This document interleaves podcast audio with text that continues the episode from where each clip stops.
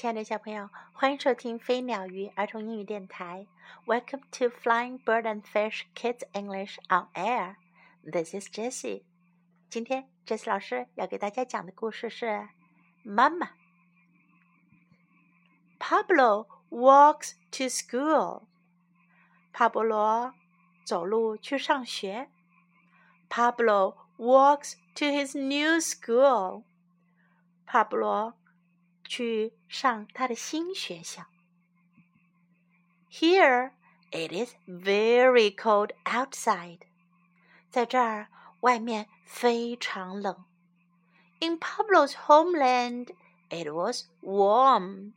在帕布罗的家乡，非常的暖和。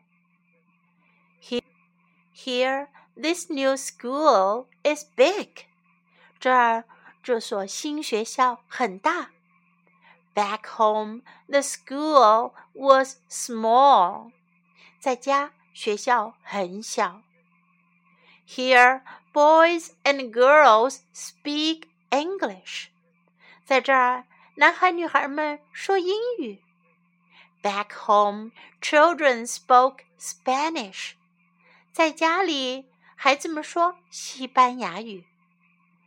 Here, the teacher writes the letter M，在这儿，老师在黑板上写下了字母 M。Pablo knows the letter M。帕布罗认识字母 M。The teacher smiles at Pablo。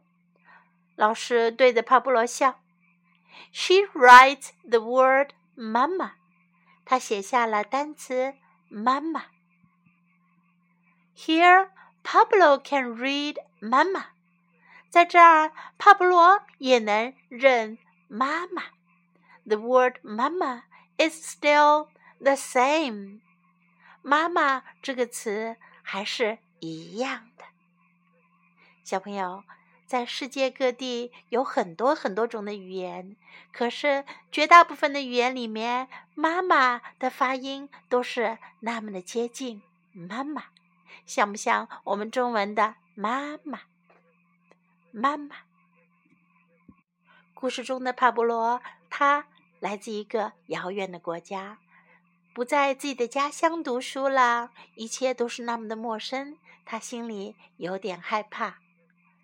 不过，老师写下的单词“妈妈”让他感到了温暖，因为无论在哪里，妈妈的爱都会伴随着他。在故事中，我们听到。帕布罗新旧学校的对比，他现在的国家和他的祖国的对比。我们来看看用了哪些词来表示这样的对比呢？首先，在这里是 cold 冷的，而在家乡是 warm 暖和的。cold，warm，cold，warm。然后，这所新学校是 big 大的，big，big，而在家乡的学校是 small 小的，small，small，big，small。在这里，孩子们说的是 English 英语，English，English，而在帕布罗的家乡，人们说的是。Spanish，西班牙语，Spanish，Spanish。除了这些，还有一些句子我们可以学到的。Pablo walks to school。帕布罗走路上学。Walk to school，走路上学。Walk to school。His new school，他的新学校。His new school。His new school。 It is very cold outside. 外面很冷。It is very cold outside. It is very cold outside. This new school is big. 这所新学校很大。This new school is big. This new school is big. Boys and girls speak English. 男孩女孩们讲英语。 Boys and girls speak English. Boys and girls speak English. Children spoke Spanish. 孩子们讲西班牙语。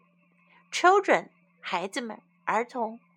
Children spoke Spanish. Children spoke Spanish. The letter M. The letter M.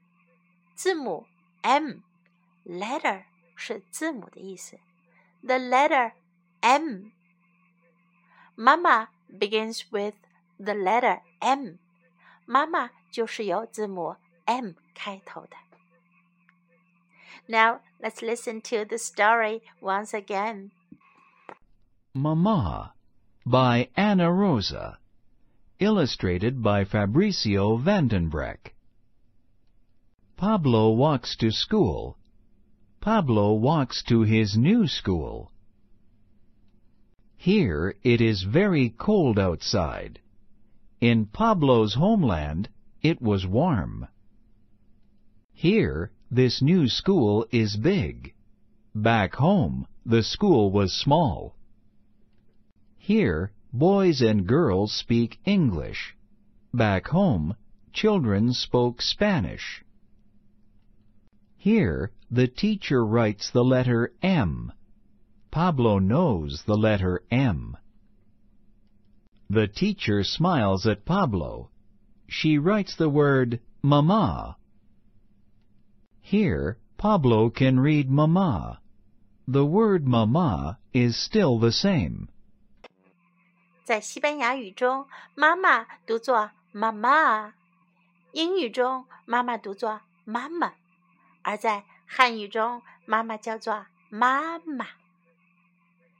It's all the same，都是一样的，对吗？Time to say goodbye.